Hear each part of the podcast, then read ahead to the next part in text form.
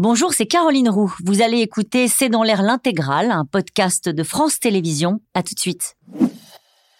Bonsoir à toutes et à tous, bienvenue dans C'est dans l'air. Les mises en garde d'Emmanuel Macron et ses appels à l'unité n'ont sans doute pas suffi. Le débat s'enflamme en France autour du conflit au Proche-Orient. Ce week-end a été marqué par des manifestations pro-palestiniennes au cri de Israël assassin et Macron complice et par une nouvelle charge, euh, toujours ce week-end, de Jean-Luc Mélenchon. Le chef de file de la France insoumise a mis en cause euh, la présidente de l'Assemblée qui s'est rendue en Israël avec une délégation parlementaire, Yael Braun-Pivet, déjà euh, sous protection policière après de nombreuses menaces à caractère antisémite. Sur le terrain, l'Iran et les États-Unis euh, se mettent aussi ce week-end mutuellement en garde alors que la liste des victimes civiles s'allonge et que Tsahal prépare son offensive terrestre sur Gaza. États-Unis, Iran, la peur de l'escalade, c'est le titre de cette émission. Avec nous euh, pour en parler ce soir, Frédéric Ancel, vous êtes docteur en géopolitique, maître de conférence à Sciences Po Paris et la Paris School of Business. Votre livre Les voies de la puissance est publié chez Odile Jacob. Avec nous ce soir, Agnès Levallois, vous êtes spécialiste du Moyen-Orient, vice-présidente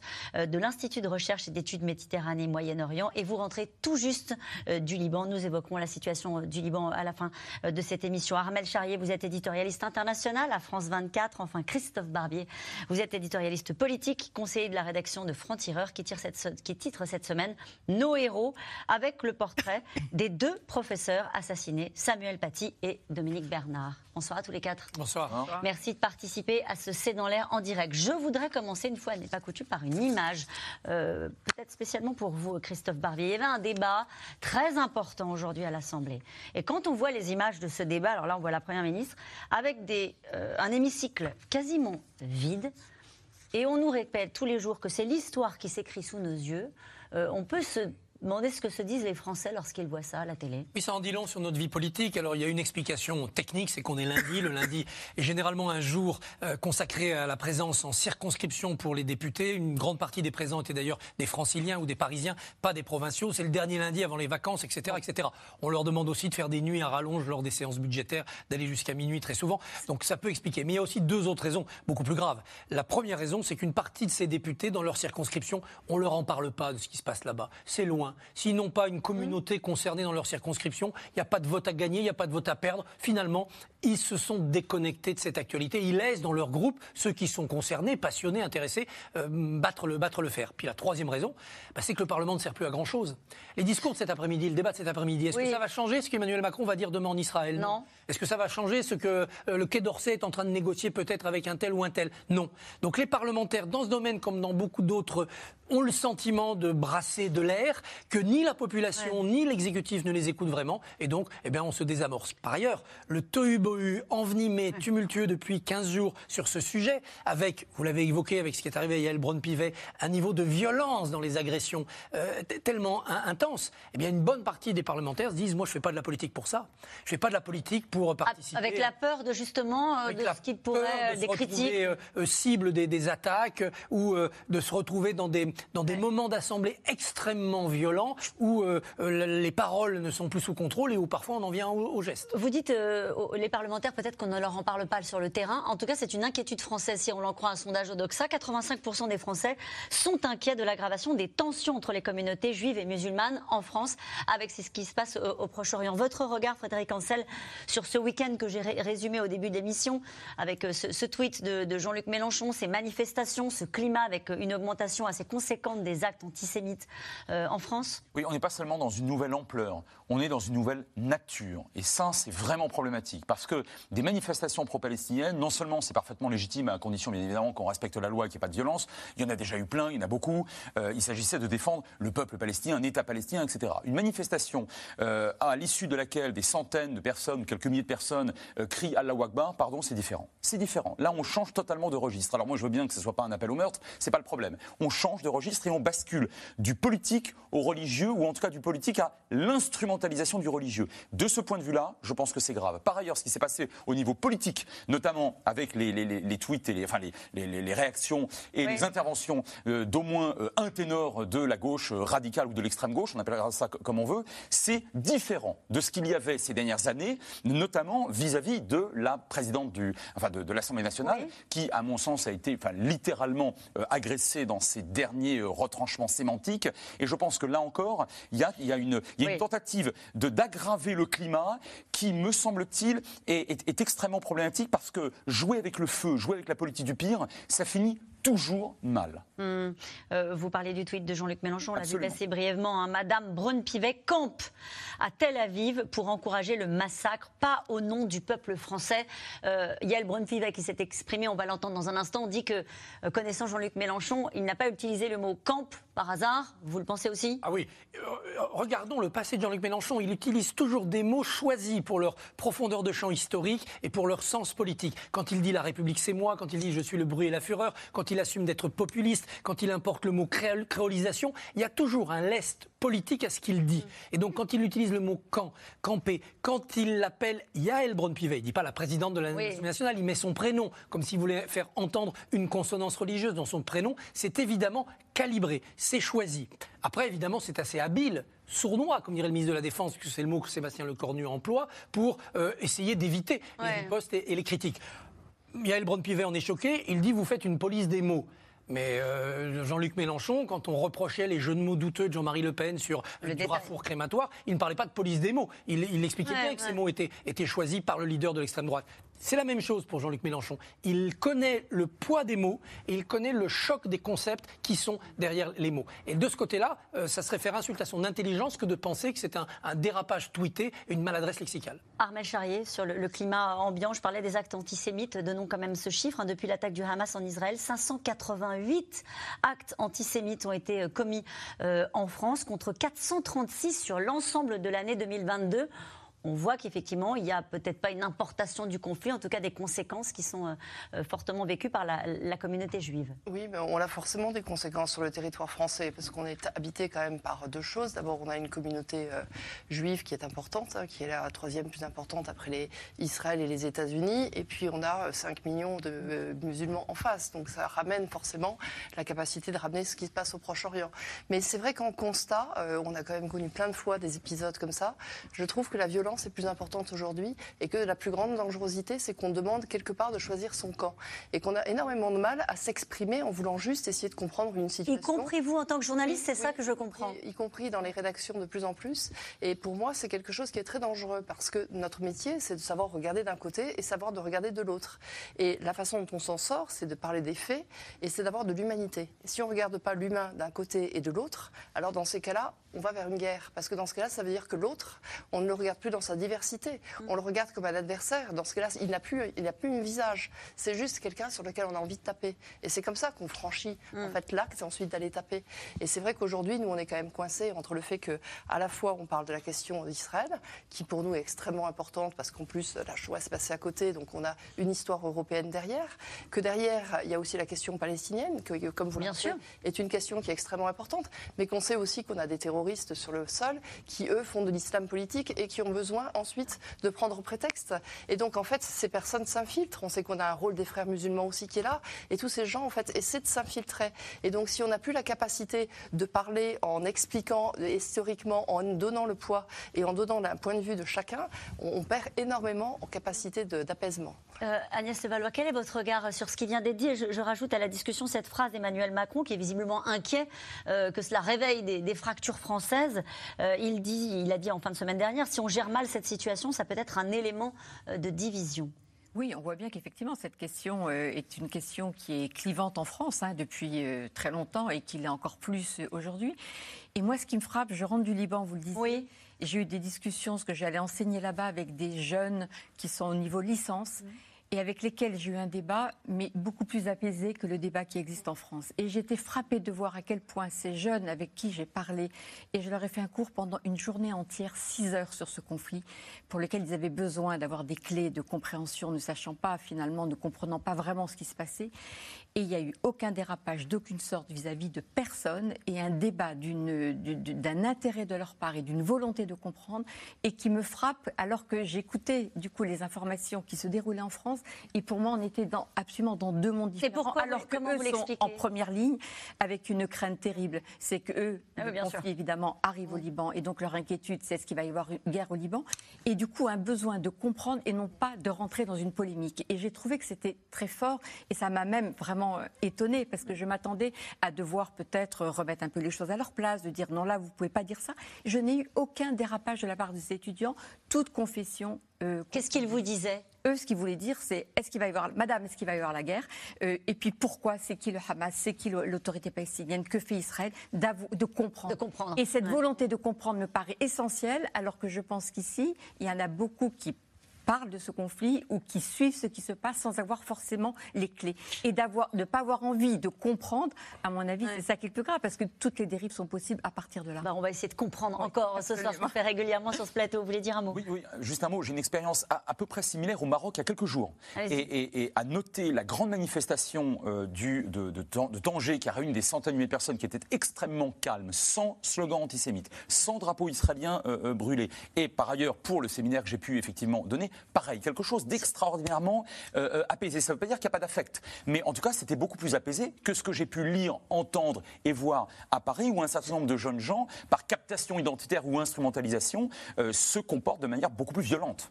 Christophe Barbier, est-ce que vous comprenez comme moi que le problème, c'est nous? C'est ça qui vient d'être dit Bien sûr, le, problème, c'est nous. Plus exactement, il y a chez nous, comme ailleurs, une poudrière, de l'huile qui peut brûler, mais chez nous, il y a des incendiaires. Mm. Ils pensent qu'on peut sans risque mettre le feu à cette poudre pour en tirer des bénéfices politiques les bénéfices politiques, lesquels? Les bénéfices électoraux? Oui, bien sûr, des bénéfices électoraux, parce qu'il y a un électorat dans ces banlieues euh, touchées par l'islam politique qui vote déjà. Il y a un électorat qui s'abstient, mais qui, s'il passait au vote, pourrait faire la différence numérique dans un certain nombre de votes. Et puis, il y a une jonction à faire, et c'est un peu le rêve de Jean-Luc Mélenchon, entre un électorat intellectuel pour lequel l'islamo-gauchisme est une philosophie à laquelle ils adhèrent, cet électorat des banlieues dont l'islam est une donnée culturelle et que Mélenchon essaye de politiser, et puis, un électorat anti-élite, anti-système, qui veut juste voter pour le plus méchant. Le plus méchant, c'était Jean-Marie Le Pen? Si ça devient Jean-Luc Mélenchon, ils voteront pour Jean-Luc Mélenchon. Est-ce que ça peut déraper? Ah oui, ça peut déraper, ça dérape déjà.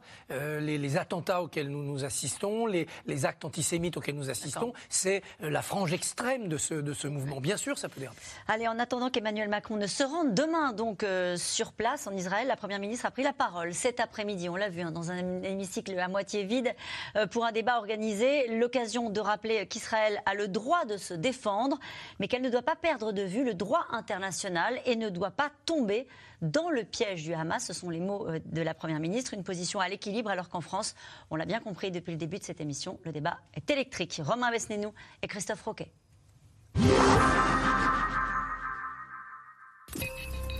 À la veille de la visite d'Emmanuel Macron en Israël, la crise du Moyen-Orient s'invite à l'Assemblée nationale. Débat houleux cet après-midi dans l'hémicycle, l'esprit d'unité est loin d'être trouvé. Ceux qui confondent le droit des Palestiniens à disposer d'un État et la justification du terrorisme commettent une faute morale, politique et stratégique. Madame la Première ministre, vous avez choisi d'abandonner la position historique de la France qui a fait sa grandeur et qui a permis qu'elle soit audible dans les ténèbres des relations internationales. La France est désormais montrée du doigt dans le monde et par les peuples. Cela doit cesser. Le débat continue aussi dans la population française, avec hier une manifestation autorisée à Paris en soutien au peuple palestinien. Qu'est-ce que tu veux faire si tu es enfermé dans un camp et que tu reçois des bombes sur la tronche? Qu'est-ce que tu fais? Rien, tu peux rien faire. Tu peux rien faire, tu meurs, voilà. Des avions qui bombardent des civils dans un territoire qui fait à peine 10 km sur 40 km, ben, bien sûr c'est un génocide. Au même moment, la présidente de l'Assemblée nationale était en visite de 24 heures en Israël. Yael Braun-Pivet, qui avait déjà exprimé son soutien inconditionnel à l'État hébreu après l'attaque du 7 octobre, a réaffirmé sa position hier à Tel Aviv. Ce qui est important, c'est que les populations euh, civiles qui sont aujourd'hui euh, à Gaza soient évidemment, euh, le moins possible victime de, ce conflit. Mais rien ne doit empêcher euh, Israël de se défendre. Il n'en fallait pas plus pour déclencher la colère de Jean-Luc Mélenchon. Il accuse Yael Braun-Pivet de parti pris pour Israël et apporte son soutien aux manifestations pro-palestiniennes. Voici la France. Pendant ce temps, Madame Braun-Pivet campe à Tel Aviv pour encourager le massacre. Pas au nom du peuple français. La présidente de l'Assemblée nationale, obligée de se défendre à son retour d'Israël ce matin, Elle accuse, sans le dire, le leader insoumis de provocation antisémite. J'ai été très choquée.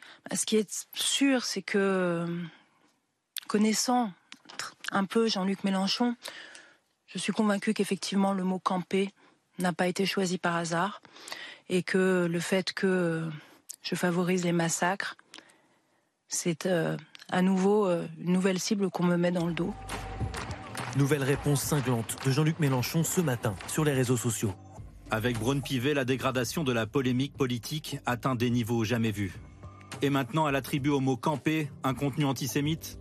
Cette absurde police des mots est une pitoyable diversion pour détourner l'attention de sa grave faute politique. Il n'est pas le seul à gauche à critiquer le positionnement de Yael Braun-Pivet. Le chef du Parti socialiste lui reproche son voyage en Israël, accompagné par deux députés LR ouvertement pro-israéliens. Il y a aujourd'hui un déplacement de Mme Yael Braun-Pivet, Qui est mais un problème part avec pour vous qui, qui part avec Eric Ciotti et avec Meir Habib, qui sont certainement les deux. euh, Enfin, ce sont des faucons. En réalité, ils sont sur une ligne qui est une ligne qui est sans nuance. Et si nous ne voulons pas que le conflit israélo-palestinien s'importe, y compris en France, la France doit porter un message, qui un message de paix, un message équilibré, et continuer à parler aux deux parties. Des tensions dans la classe politique, mais pas seulement. Les actes antisémites ont bondi depuis l'attaque du Hamas, 588 en deux semaines, contre 436 sur toute l'année 2022. Vendredi dernier encore, la porte d'un couple d'octogénaires juifs a été incendiée en pleine nuit à Paris. Un écriteau en hébreu y était accroché. La question que je vous posais tout à l'heure, est-ce que ça dérape? Vous me disiez oui, ça a commencé à déraper en voyant ce reportage. Effectivement, ça donne du sens à ce que vous nous disiez tout à l'heure, hein, Christophe Barbier. Je voudrais qu'on revienne avec vous, Agnès Levallois, sur ce reportage et sur la réaction de Yael Braun-Pivet. Euh, on entendait Olivier Faure dire oui, mais bon, elle y est allée sur place, c'est pas le problème, mais avec qui elle y est allée? C'était Oui, ça le, le vrai que sujet, le- visiblement. le, message qui, qui est passé, parce qu'on connaît les positions de Meya Habib, qui est un très grand, très proche de Netanyahou, qui a toujours des positions quand même extrêmement radicales sur cette question, pour qui les Palestiniens n'existent pas, tout simplement. Euh, Ciotti, qui est également sur une ligne quand même très dure. Et donc le message envoyé de la présidente du Parlement français qui va en Israël et sans tenir des propos justement sur ce qui se passe aussi à Gaza vis-à-vis des civils, quand même, il y a un nombre de morts civiles qui est considérable avec beaucoup d'enfants. Et donc ce message, du coup, eh bien, peut très facilement être récupéré par ceux, effectivement, qui veulent en faire une polémique politique et l'instrumentaliser. Et donc, moi, je, je trouve quand même que ce déplacement, de ce point de vue-là, est très maladroit dans la façon dont il a été mené. Euh, maladroit aussi la formule de Jean-Luc Mélenchon qui dit ça c'est la France en montrant la, dé- la- la manifestation pro-palestinienne à République. Sans le moindre drapeau français d'ailleurs, euh, ni euh, européen. Il n'y en a aucun. Il y en a aucun dans cette manifestation. Euh, la France et moi, c'est pas vous, mais c'est très exactement ce que dit l'extrême droite depuis des années en réalité. Et on, peut remonter aux années 20 et 30. Donc du point de vue des sciences politiques en quelque sorte, on a là une hystérisation du, du débat qui relève réellement d'une volonté euh, euh, incendiaire ou, ou en, ou en tout cas bout de feu et extrêmement dangereuse et, anti- et- et anti-républicaine, ça c'est sûr. Parce que le fait que ces manifestations aient lieu, on entendait Mathilde Panot à la tribune dire on peut euh, euh, aller manifester son soutien au peuple palestinien sans manifester son soutien au Hamas. Oui, alors le problème, c'est que c'est pas exactement ce qui est fait. D'abord parce qu'on a vu des drapeaux euh, du Hamas, d'une part. D'autre part parce qu'encore une fois, il n'y avait pas de drapeau français et européen, alors qu'en ce moment, il se passe des choses extrêmement graves euh, en France. Et puis enfin, dernier point, euh, les actes antisémites euh, que vous évoquez à juste Oui. titre à l'instant, ils ont commencé dès le massacre du Hamas en Israël, avant même la riposte israélienne à Gaza. Écoutez, là, là, ça pose réellement problème. Vous voyez, c'est la raison pour laquelle je vous disais que on n'est plus tellement dans une ampleur, on est dans, dans un changement d'ampleur ou d'échelle, si vous préférez. On est dans un changement de nature. Et, et- et la défense de la cause palestinienne ne doit en aucun cas pouvoir correspondre avec une forme d'antisémitisme. C'est vrai qu'on a au- aussi entendu ça dans les cortèges. Ce week-end, c'est ce que disait aussi Mathilde Panot, qui euh, dirige le, le- le groupe LFI à l'Assemblée nationale, qui a, été, euh, qui a pris la parole lors du débat cet après-midi, et qui dit nos larmes ne peuvent pas être à géométrie variable. Est-ce que c'est ça ce que disaient aussi ces gens qui se sont réunis euh, ce week-end en soutien euh, aux Palestiniens? Non, parce qu'ils n'ont pas de larmes pour les victimes israéliennes. On n'a pas entendu de compassion pour les victimes israéliennes du 7 octobre dans ces manifestations. Ce sont ces manifestations qui sont autorisées parce qu'elles ne troublent pas l'ordre public et elles se déclarent manifestations pour la paix. Oui. En fait, ce sont des manifestations de soutien aux Palestiniens, à l'intérieur desquelles il y a des gens qui manifestent en soutien au Hamas, et à l'intérieur desquelles vous allez trouver la France qui dit je ne suis pas Charlie. C'est très difficile pour des organisateurs de trier ceux qui vont manifester, ceux qui vont avoir des pancartes. Mais tout ça donne un paysage qui certes n'est pas la France, mais qui est en France. Donc il faut en, il faut en tenir compte. Quand euh, Mathilde Panot dit on, on, ne peut pas avoir des larmes à géométrie variable, bien sûr, euh, toutes les victimes civiles euh, ont droit à la même compassion. Mais l'esprit politique doit voir d'où viennent les victimes, d'où viennent les morts. Or, on ne peut pas comparer un civil, un enfant tué dans un bombardement, parce que dans les bombardements, il y a des victimes civiles depuis toutes les guerres, et un enfant tué froidement par un terroriste qui rentre dans une maison, qui s'approche d'un berceau et qui tire sur le bébé. C'est pas pareil. Et donc même si la victime, les victimes ont droit à des larmes, la manière dont les victimes sont tuées exige de la part des politiques de distinguer les auteurs de, de ces morts. Oui, c'est que dans ces histoires de manifestations, c'est vrai qu'on a vu des, des- des drapeaux qui euh, sont très virulents à l'égard d'Israël, mais je crois qu'il ne faut pas oublier que dans ces manifestations de soutien au peuple palestinien, on a aussi une partie des, des personnes qui manifestaient, des Palestiniens ou des personnes qui appartiennent, à, euh, pas forcément uniquement d'ailleurs à la communauté euh, arabe ou musulmane de France, mais aussi des Français, qui sont là vraiment pour la défense de, de la cause palestinienne. Et donc il faut qu'on soit très vigilant aussi, nous, à ne pas faire d'amalgame, parce qu'on voit bien que c'est tout, on est sur une ligne de crête hein, dans, cette affaire depuis le 7, euh, 7 octobre, où, et pour euh, discuter avec beaucoup de, de personnes, et il y a ce sentiment aussi qui, qui- qui est de plus en plus fort de la part d'une partie des Français, quelle que soit leur origine, qui soutiennent cette cause palestinienne tout en condamnant de la façon la plus ferme possible ce qui s'est passé, l'attaque du 7 octobre, bien évidemment, en ont, en- en ont marre et ne savent plus comment exprimer le fait que de soutenir la cause palestinienne, ça ne veut pas dire être pro-Hamas, et Ah, ne veut pas dire euh, supporter ce qui s'est passé. Et, et dans la façon qu'on a d'en parler souvent, comme il y a effectivement des manifestations avec certains drapeaux qui nous, qui nous hérissent, et à juste titre, on focalise complètement là-dessus, mais il y a d'autres choses. Et moi, ce que je voudrais simplement, c'est qu'on soit vigilant à cela et qu'on ne mette pas ceux qui manifestent et qui, ont- qui apportent ce soutien à cette cause et qui méritent qu'elle soit soutenue, mais qu'on ne- qu'on ne fasse pas d'amalgame parce que c'est plus facile quand on a une image avec euh, euh, une, une pancarte qui, qui est insupportable, mais c'est celle-là qu'on montre. Et on ne va pas montrer aussi ben, qu'il y a une, une partie de- de- des Français qui manifestent, et je répète, quelle que soit leur origine. Et, et vous considérez que ce sont des manifestations aussi pour la paix et qu'il est normal qu'elles qu'elles aient C'est normal qu'elles y et, et encore une fois, en revenant du Liban, ce qui m'a frappé, c'est que beaucoup de Libanais disent mais pourquoi, lorsque les manifestations au départ étaient interdites, pourquoi les manifestations sont interdites en France Et là, ça rajoute une incompréhension entre nous et ce monde arabo-musulman, et on y reviendra peut-être, mais qui est quelque parler. chose de très, de très fort et de très important à souligner. semble-t-il. Mais je pense que la difficulté qu'on a en France aujourd'hui, c'est que c'est vrai qu'il y a des manifestations de personnes qui sont plus lettrées, c'est-à-dire qui vont soutenir la cause palestinienne, mais on a aussi aujourd'hui euh, soit une vraie manipulation qui est faite, parce qu'on a des terroristes derrière, et donc du coup il y a une manipulation pour soulever une partie, et puis aussi de gens qui se considèrent comme les pays arabes, c'est-à-dire qu'en fait maintenant la Palestine, pour eux, le Hamas est un mouvement de défense. Et donc l'intitulé, même en France, d'une organisation terroriste n'est pas acquis, parce que vous avez des personnes qui considèrent là qu'elles s'assimilent par rapport au pays qu'elles représentent, et que dans les pays qu'elles représentent, là on est sur quelque chose qui fait que du coup c'est des gens qui défendent la- l'État- les, les territoires palestiniens. Et c'est une immense difficulté pour nous. Et surtout, je pense que c'est très Alors les gens qui nous prendront en cours de route et qui se disent euh, on va parler de euh, l'Iran et des États-Unis, oui bien sûr on va y venir, mais il y a aussi ce climat en France euh, qui est très particulier. Et puis cette visite d'Emmanuel Macron demain qui va se rendre en Israël. Cette question, Emmanuel Macron va en Israël demain, à part affirmer son soutien, que peut-il faire? Alors sur le Pas grand-chose. Dit Agnès Valois, je vous donne la parole dans un instant. Sur le plan politique, pas grand-chose. Si même Joe Biden n'a pas réussi, je pense que là, ça va être extrêmement compliqué pour qui que ce soit, M. Macron ou quelqu'un d'autre. C'est pas le problème, je crois. Il peut d'abord faire quelque chose sur le plan humanitaire. Alors, soit en termes d'otages, soit en termes de euh, camions supplémentaires qui passent euh, à Gaza. En réalité, je ne sais pas, mais il peut tenter ça. Et puis surtout, et surtout, euh, le jour d'après. Alors, le jour d'après. quoi le jour d'après Le jour d'après, euh, l'offensive et la fin, euh, d'une manière ou d'une autre, d'une manière ou d'une autre, de la guerre qui se prépare. Euh, le jour d'après, pour l'instant, on n'en parle pas, c'est bien normal. Euh, mais il y aura bien un jour d'après. Et de ce point de vue-là, je voudrais juste mettre un tout petit bémol aux, aux critiques et parfois aux ricanements que j'entends trop souvent sur la position de la France. Ok, on n'a pas beaucoup d'instruments dans, dans la région. Très bien. Maintenant, qui en a? Que- Quelle autre puissance en a beaucoup? Les Américains, oui, enfin à peine plus. Mais les autres pays en ont de toute façon beaucoup moins. Euh, J'ajoute simplement un point. Nous avons d'excellents rapports avec l'Égypte, pays dont vous savez euh, Mhm. parfaitement, et vos téléspectateurs aussi, qu'il est extrêmement, qu'il est contigu, donc il est impliqué. Nous avons de très bons rapports avec la Jordanie. Nous avons d'excellents rapports d'alliance militaire avec les Émirats arabes unis. Et par ailleurs, nous discutons bien sûr avec les Israéliens et avec l'autorité palestinienne. Donc je ne sais Et pas avec le Qatar. et avec le Qatar accessoirement. Donc je ne sais pas ce que peut faire Emmanuel Macron demain, mais je pense que, inversons le postulat, s'il n'y allait pas, ça pose des problèmes dans tous les cas de figure. Mhm. Agnès Levallois.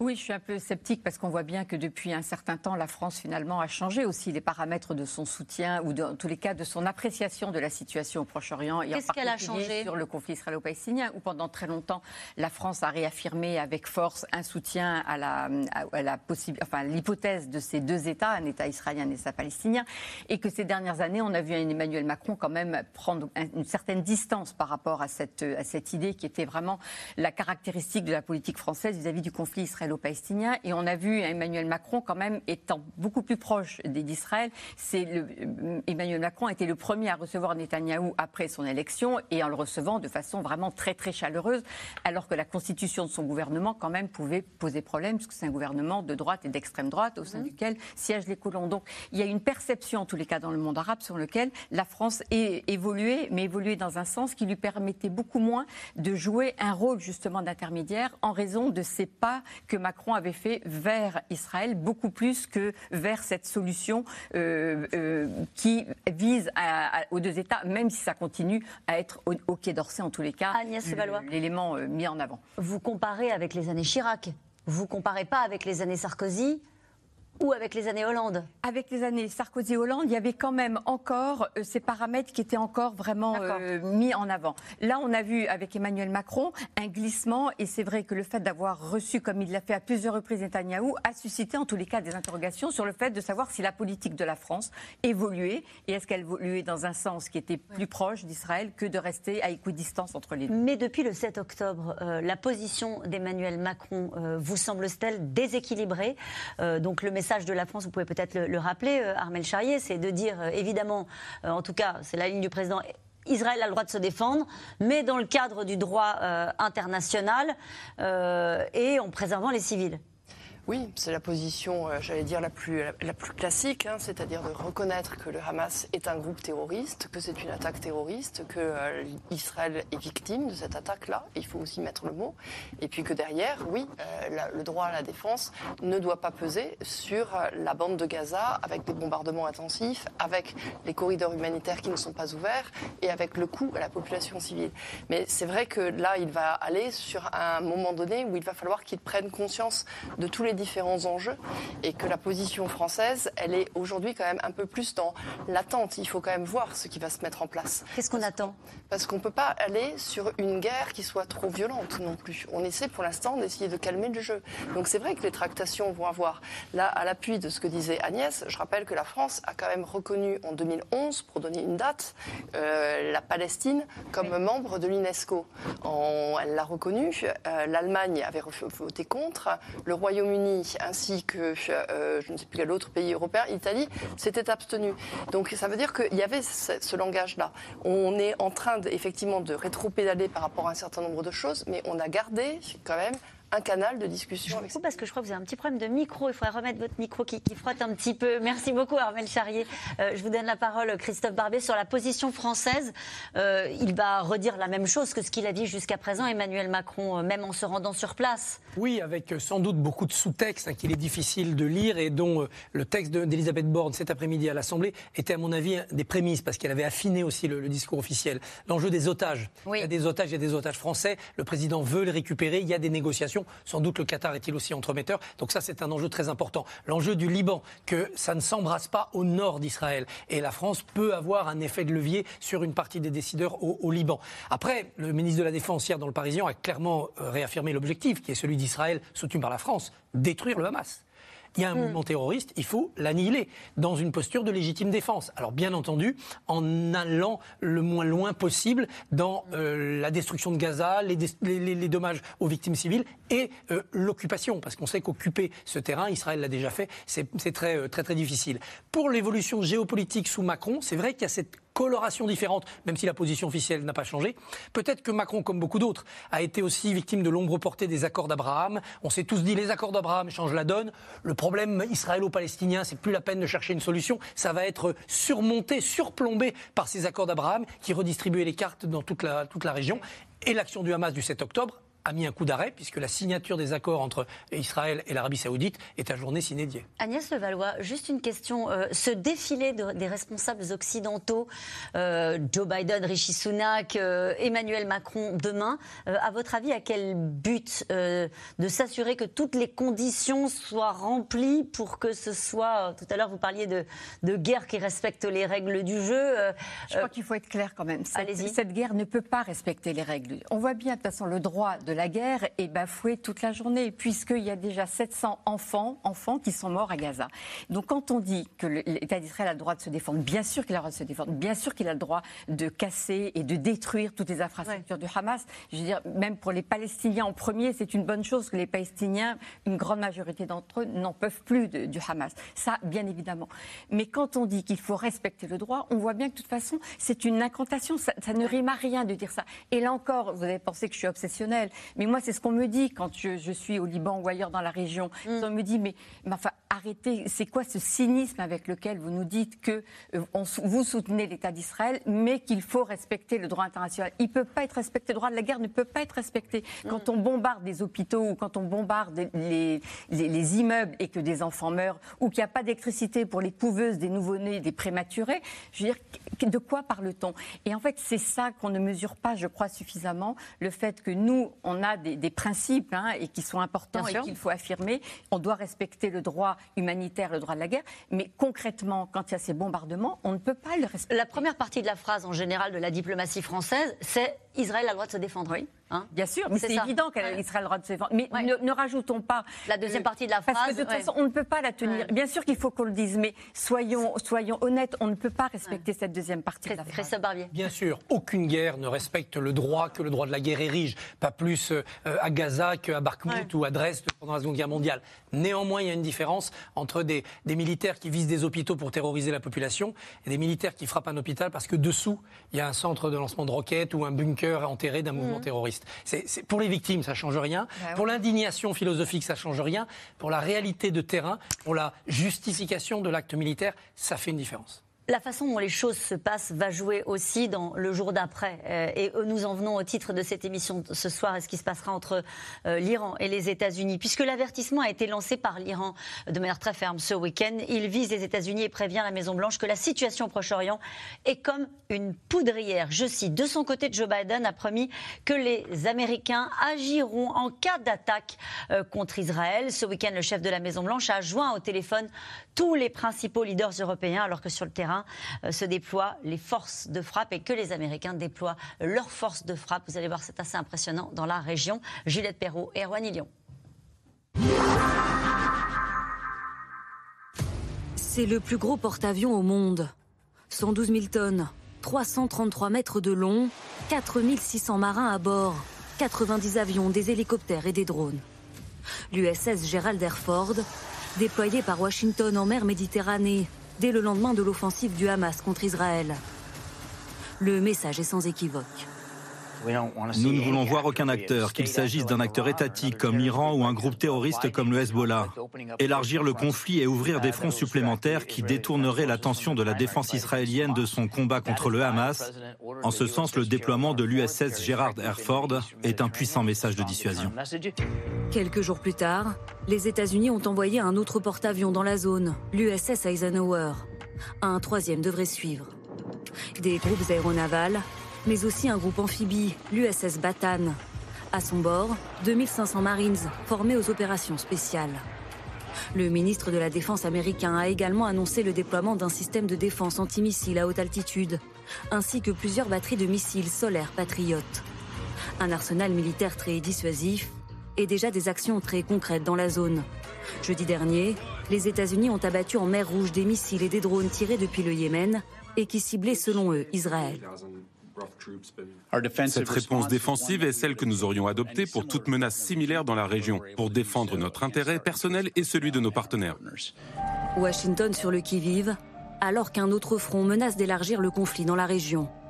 Depuis quelques jours, les explosions se succèdent à la frontière qui sépare Israël du Liban. Des affrontements entre Tsahal et le Hezbollah libanais, alliés du Hamas et surtout de l'Iran. Hier, le ministre iranien des Affaires étrangères a d'ailleurs lancé un avertissement très clair à Israël et son allié américain. Je voudrais avertir les États-Unis et le régime israélien que s'ils ne mettent pas immédiatement un terme aux crimes contre l'humanité et au génocide à Gaza, tout est possible à tout moment. Et la région deviendra incontrôlable. Les conséquences retomberont sur les auteurs et les responsables de cette guerre. Réponse de Washington du tac au tac, sur le même ton. À tous les groupes ou pays qui seraient tentés d'étendre le conflit et de tirer avantage de cette situation dramatique, notre conseil est simple. Ne le faites pas. Une mise en garde des deux côtés, alors que la voie diplomatique, elle, patine. Ce samedi au Caire, le sommet pour la paix n'a abouti à aucune déclaration commune. Plusieurs dirigeants arabes ont reproché aux Occidentaux un soutien trop fort à Israël sur la ligne des États-Unis et une inaction criante envers les victimes palestiniennes. Oui, le message que le monde arabe entend est fort et clair. La vie des Palestiniens compte moins que celle des Israéliens. Notre vie compte moins que celle des autres. L'application du droit international est facultative et les droits de l'homme ont des limites. Ils s'arrêtent aux frontières, aux races et aux religions. Une absence de consensus qui sonne comme une défaite pour l'Égypte, qui se pose en médiateur incontournable du conflit. Les États-Unis, eux, se sont contentés du service minimum, en envoyant sur place une diplomate en poste au Caire. Et nous étions ensemble en train de commenter cette déclaration hein, de la Jordanie. Euh, euh, une vie euh, de Palestiniens compte moins que celle des autres, que celle des, Israéliens. Euh, cette phrase-là, elle est forte parce qu'elle représente aussi cette émotion qui traverse désormais le monde arabe. Oui, et venant du roi de Jordanie, qui est un allié très proche non seulement des Américains, mais des Français et des Occidentaux d'une façon générale, ça porte d'autant plus que c'est vraiment un allié.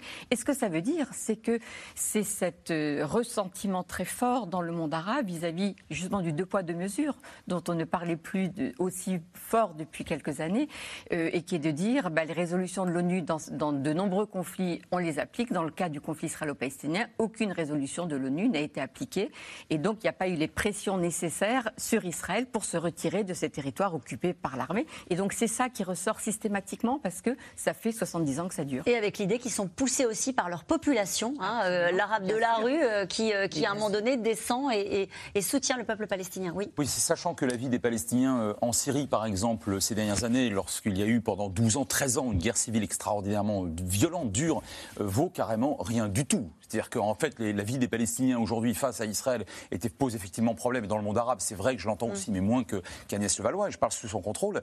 Enfin, c'est euh, au Liban, dans une large mesure, en Jordanie, lors de Septembre Noir, en Syrie, à Yarmouk, ces dernières années, lorsque euh, les Palestiniens subissent des traumatismes extraordinairement violents sous le coup d'autres Arabes, là, ça ne gêne absolument personne. Donc je pense que là, il y a une instrumentalisation de quelqu'un qui, par ailleurs, est effectivement très modéré. Ça, le, le, royaume hachémite de Jordanie, il l'est. Il est d'ailleurs euh, proche d'Israël. Il n'y a, pas de problème depuis 94, depuis la paix de 94. Donc c'est vrai qu'il faut l'écouter, mais il faut aussi, me semble-t-il, écouter ces chefs d'État arabes modérés qui craignent pour leur propre pouvoir, qui craignent une déstabilisation sur la base de, de, la cause palestinienne et aujourd'hui défendue par des gens dans l'opinion mm. de, de toute catégorie, mais aussi par les frères musulmans. Il faut jamais oublier que le Hamas est la branche radicale palestinienne des frères musulmans. Or, les frères musulmans, en Égypte par exemple, bah, ils sont en prison.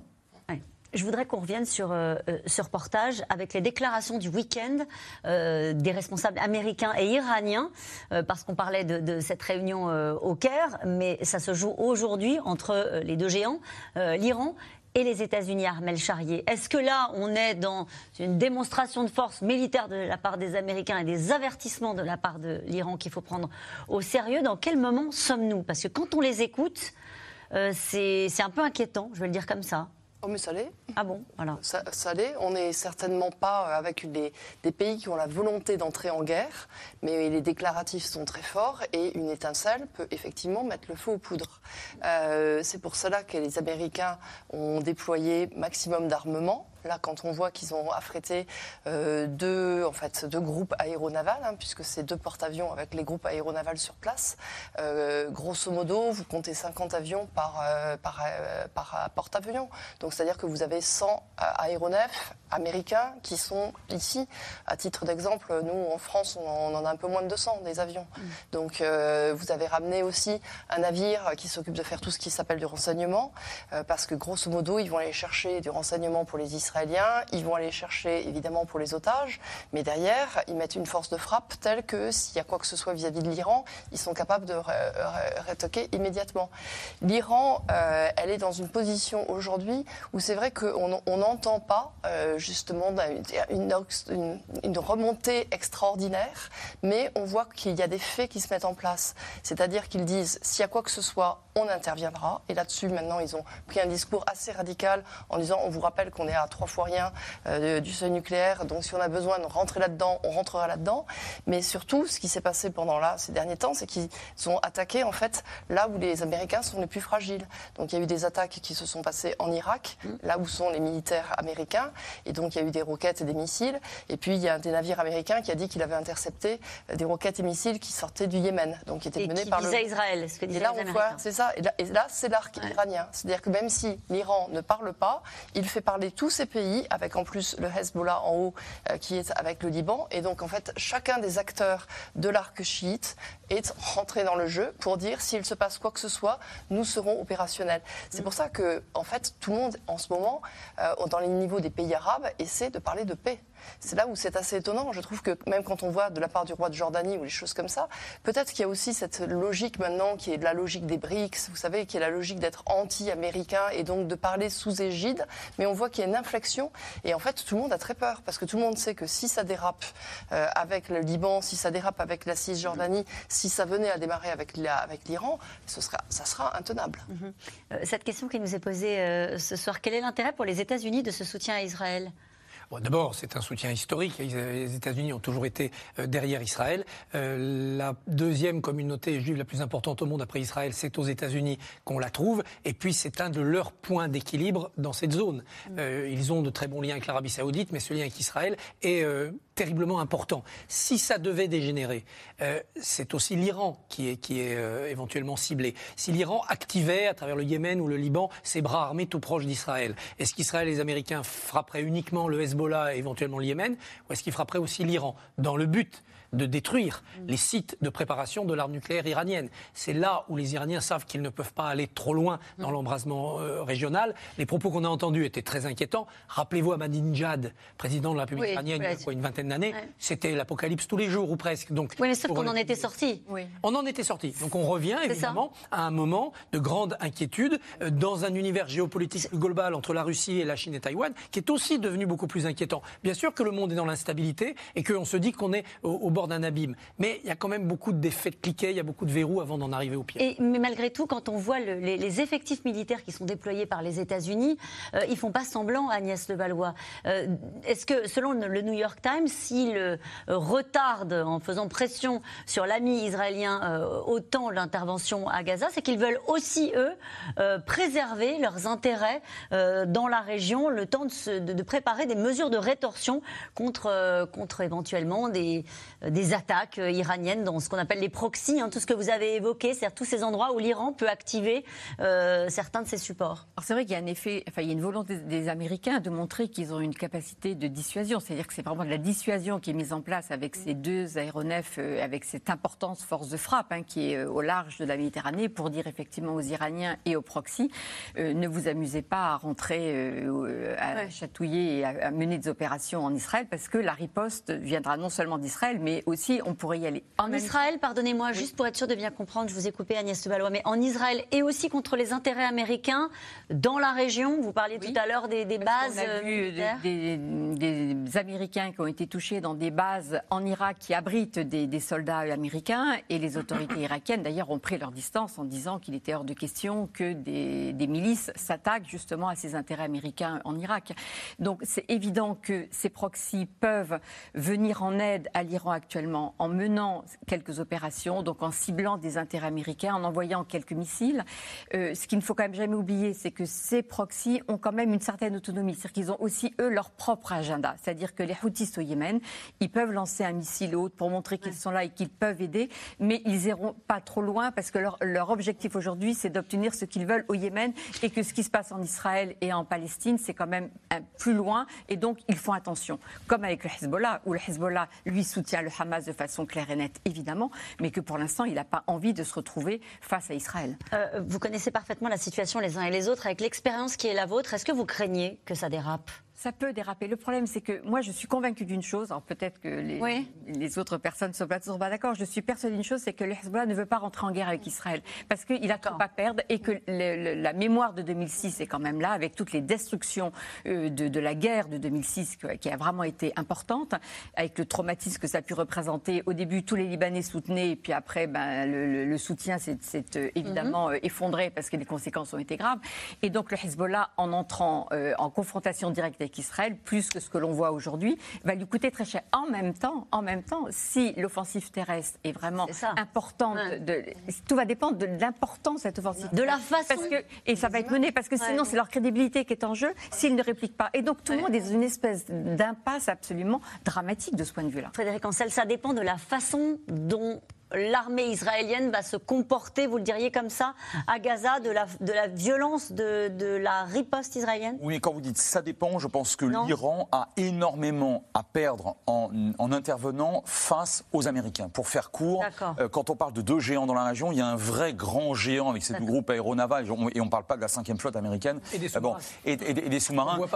Et, l'Iran qui, euh, enfin, qui, qui, braille beaucoup, mais en réalité, qui, d'un point de vue militaire conventionnel, là, franchement, ne, ne pas de poids et qui aurait énormément à perdre, y compris sur son propre territoire. Donc c'est la raison pour laquelle je pense que la situation pour l'instant est encore sous contrôle. Ce qui me fait un petit peu peur, c'est le risque d'accident finalement. Il y a toujours un risque d'accident, d'autant qu'on est sur des territoires qui finalement sont relativement petits. Et je pense que c'est surtout tout le monde est en train de montrer ses muscles là parce que c'est la meilleure façon de faire descendre le conflit. Mais le dérapage, ça sera l'image. Ça sera effectivement. on l'a vu avec l'hôpital. Hein. Absolument. Et ça, la rue, après les gouvernements, ils tiennent pas forcément leur rue. Et la rue, elle, elle demandera des choses on a évoqué le Liban hein, depuis le début de, l'émission. Liban, vous étiez encore la semaine dernière. 19 000 déplacés au Liban selon l'ONU. Et combien euh, côté israélien Au total, une bande de 4 km le long de la frontière a été évacuée euh, côté israélien, alors que les combats et les tirs de roquettes sont quotidiens et que tout le monde, on l'a bien compris euh, avec vous cet après-midi, craint une extension du conflit. Les équipes de C'est dans l'air ont suivi l'évacuation de la ville de Kiryat Shmona. reportage sur place de Magali Lacrosse, David Lemarchand avec Barbara Stack.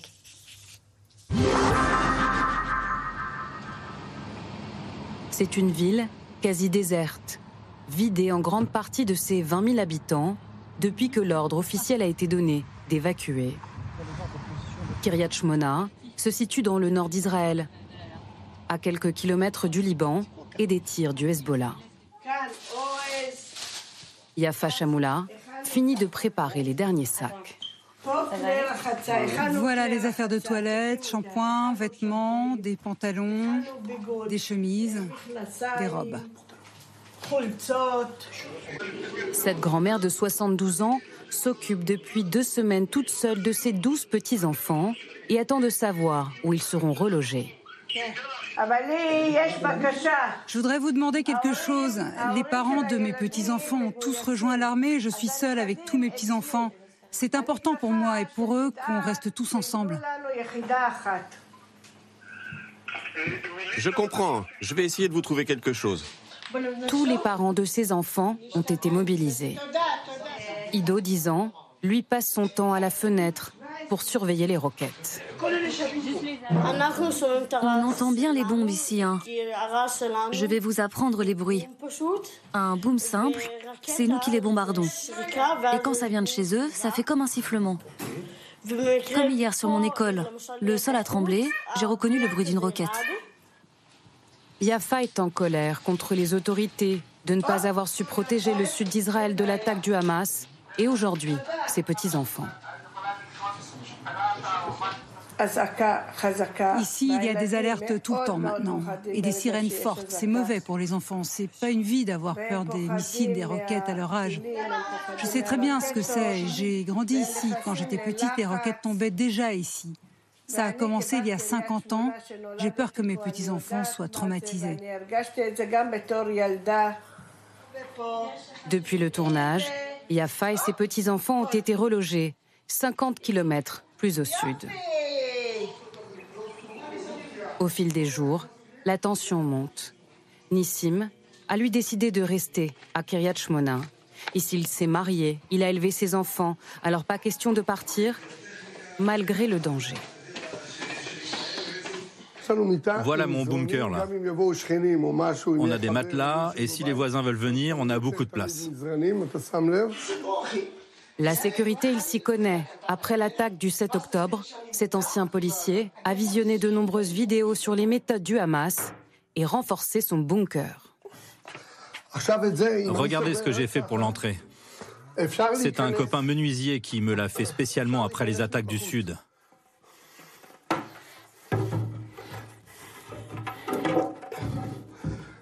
Personne ne peut rentrer, personne. Et autre chose, avec la ventilation, voilà, je la mets en marche, je mets un chiffon mouillé là-dessus. Donc s'ils font brûler un pneu pour nous asphyxier, ça ne marchera pas. Et aussi, évidemment, j'ai mon pistolet. C'est pas possible de vivre sans ici. Nissim reste aussi car il croit dur comme fer en l'armée de Tsahal. Alors même que le Hezbollah libanais est juste en face, derrière les montagnes de son jardin. Le risque ici avec les terroristes du Liban, c'est qu'ils pénètrent chez nous soit par les airs, soit à pied. En ULM, ils l'ont déjà fait dans les années 70. Ils ont tué 18 personnes de Kiryat Shmona. Ils peuvent rentrer à pied aussi avec leurs tunnels. Ils peuvent même faire rentrer des motos dans leurs tunnels, vous savez. Mais heureusement, moi je le pense, on a quelqu'un de bien à la tête de notre pays qui s'appelle Bibi. Nissim le sait, de nombreux Israéliens tiennent Benjamin Netanyahou, surnommé Bibi pour responsable de cette nouvelle guerre. Mais pour lui, le peuple se doit avant tout de rester uni. Votre réaction, euh, Agnès Levallois, ce reportage? Bien, on voit bien que effectivement l'inquiétude est forte parce que la tension augmente aujourd'hui à la frontière entre le Liban et, Israël et que le Hezbollah a lancé un certain nombre de roquettes sur le territoire israélien, que Israël a riposté et donc on voit bien qu'on est quand même dans une situation de forte inquiétude et au Liban tout le monde euh, attend. Alors l'attente est absolument terrible. Tout le monde attend de savoir ce qui va se passer avec la crainte que l'aéroport ferme. Donc tout le monde, enfin ceux qui peuvent partent en ce moment parce qu'effectivement euh, ils se disent que si euh, ça dégénère, eh bien l'aéroport va être attaqué et que du coup tout le monde sera coincé. Et donc ce qui se passe dans le sud a une répercussion très importante. Et d'ailleurs à Beyrouth, juste à titre d'exemple, aujourd'hui vous trouvez plus un logement et plus une place d'hôtel parce que beaucoup de Libanais du sud en fait sont en train de louer en ce moment des appartements et des maisons euh, à Beyrouth et dans le nord du pays pour se mettre à l'abri, d'autant plus que les vacances scolaires au Liban commencent à la fin de la semaine. Donc il y a toute une préparation et les villages se vident. Euh, regardez cette question. Quand on parle d'échange de tirs avec le Liban, est-ce uniquement le Hezbollah ou également avec l'armée libanaise? Non, uniquement avec le Hezbollah parce que l'armée libanaise n'est pas du tout euh, concernée. Non seulement l'armée libanaise n'est quand même pas en très très bon état vu les conditions économiques, sociales euh, et financières que connaît le pays maintenant depuis quelques années, au point que ce sont les Américains et le Qatar qui tous les mois donnent 100 euros, 100 dollars en liquide aux soldats qui viennent chercher directement pour pas que ça passe par le gouvernement pour éviter que ce soit détourné. Donc on en est au point que les militaires en fait travaillent trois jours par semaine parce que la solde est tellement insignifiante aujourd'hui qu'on leur laisse la possibilité de travailler quatre jours à l'extérieur. Donc vous avez une armée aujourd'hui qui est complètement, qui n'a plus les moyens de jouer son rôle et donc qui peut même pas s'interposer au sud. D'accord. Et qui. Et c'est vraiment le Hezbollah qui est en première ligne et Israël en veut aux installations de toute façon militaires du Hezbollah et non pas du tout à l'armée libanaise. mais quand on se pose la question de l'extension du conflit. Euh, the Euh, il y a déjà des tirs, euh, Frédéric Ancel. On voyait ces gamins qui regardent par la fenêtre en se disant on surveille les tirs de roquettes. elle a déjà lieu, l'extension du conflit? Oui et non, parce que le, alors, le Hezbollah maintient la pression, est obligé de montrer à l'ensemble euh, du monde arabe qu'il est solidaire du Hamas, mais je rappelle qu'il y a déjà eu trois guerres, plus de trois guerres d'ailleurs, entre Israël et le Hamas. Et à chaque fois, le Hezbollah a fait ce qu'il fait depuis quelques jours. C'est-à-dire? C'est-à-dire qu'il propulse des roquettes, c'est-à-dire qu'il y a eu d'ailleurs des infiltrations ces dernières années, mais c'est surtout à base de roquettes hein, que, que, ça se fait. Mais qu'est-ce qu'il veut le Hezbollah ah bah, de toute façon, alors existait tout à l'heure, on a parlé d'agenda libanais. Le Hezbollah, son agenda, il est au Liban, mais il a aussi besoin de montrer que c'est aujourd'hui le fer de lance de la cause palestinienne. Donc, le Hamas aussi, bien évidemment. Hein. donc, il lui laisse aussi ce, rôle. Il y a eu d'ailleurs manifestement une connivence ces derniers mois, voire ces dernières années, y compris sur le plan technique, entre les deux. Mais encore une fois, euh, chacun a son agenda et le Hezbollah, à mon avis, ne, ne va pas en ce moment, en tout cas, risquer de perdre tout ou pratiquement tout sous prétexte de soutenir un Hamas qui, par ailleurs, hmm. risque de toute façon de prendre des coups extrêmement durs au regard de la détermination du gouvernement israélien. Armel Chariel, on revient à l'Iran quand on parle du Hezbollah. Euh, quel peut être l'objectif de l'Iran dans cette partie-là euh, de cette région euh, via le Hezbollah, la branche armée du, du Hezbollah? De déstabiliser en partie Israël encore, peut-être Oui, mais après, c'est vrai que le Hezbollah est quand même effectivement, l'Iran est bailleur de faux, mais le Hezbollah a quand même aussi sa grande capacité d'action. Et c'est vrai que le Hezbollah aujourd'hui est plus dans une logique où il veut rentrer en politique, où il veut rentrer dans une, organisation politique euh, et dans un savoir-faire libanais, j'allais dire. Mais par contre, ce qui est intéressant, c'est que en continuant ces escarmouches, euh, il y a deux choses. C'est que d'abord, ça crée un deuxième front pour les Israéliens. Et donc, du coup, ça ne fait que l'armée israélienne, elle est obligée de regarder le sud et de regarder le nord. Et puis, ça laisse toujours les incertitudes. C'est comme on ne sait pas vraiment ce qui se passe, on est tout le temps en train de se demander si ça va prendre plus ou moins d'ampleur. Et ça, j'allais dire, c'est un jeu qui est très iranien. C'est-à-dire, à chaque fois, euh, venir embêter, ne pas déclarer officiellement, mais euh, embêter ce qui se passe. Euh, le but du Hamas, on l'a compris, c'est l'éradication d'Israël, de l'État d'Israël. Est-ce que c'est le but du Hezbollah? Alors, dans le, dans le propos, effectivement, le Hezbollah est vraiment un, parti, enfin un mouvement hein, avec euh, politique qui, lui, a un agenda avant tout, quand même, chose c'est important, libanais, c'est-à-dire d'être l'acteur libanais essentiel et d'imposer son, son, agenda. Et pour revenir à la question de l'Iran qui est importante, et je reviendrai, euh, la, la, question de l'Iran, c'est la défense. L'Iran se présente comme étant le seul et dernier pays qui soutient la cause palestinienne. C'est ça la rhétorique. Et c'est pour ça qu'il soutient le Hamas, pour justement permettre et que le Hezbollah, du coup, participe avec l'Iran pour soutenir en disant nous sommes les derniers, les autres ont abandonné la cause. Et sur ma question? Et sur ma question sur le Hezbollah, le Hezbollah, effectivement, se considère comme la résistance aussi à Israël. Donc, il n'y a pas de, projet d'éradiquer, hein, de, de faire disparaître l'État d'Israël, mais de le tenir à distance. Et il est hors de question que l'État d'Israël ne permette pas l'établissement d'un État palestinien. donc c'est vraiment sur cette cause de la volonté de permettre, et donc en titillant plus que ça et en lançant des, des roquettes, c'est de dire nous sommes là et on veut absolument la création de cet État palestinien. Et nous revenons maintenant à vos questions. Merci d'avoir écouté C'est dans l'air. Comme vous le savez, vous pouvez désormais écouter l'intégrale, mais aussi l'invité ou vos questions à nos experts. Tous ces podcasts sont disponibles gratuitement sur toutes les plateformes de streaming audio. Et pour le replay vidéo, c'est sur France.tv, bien évidemment. À bientôt.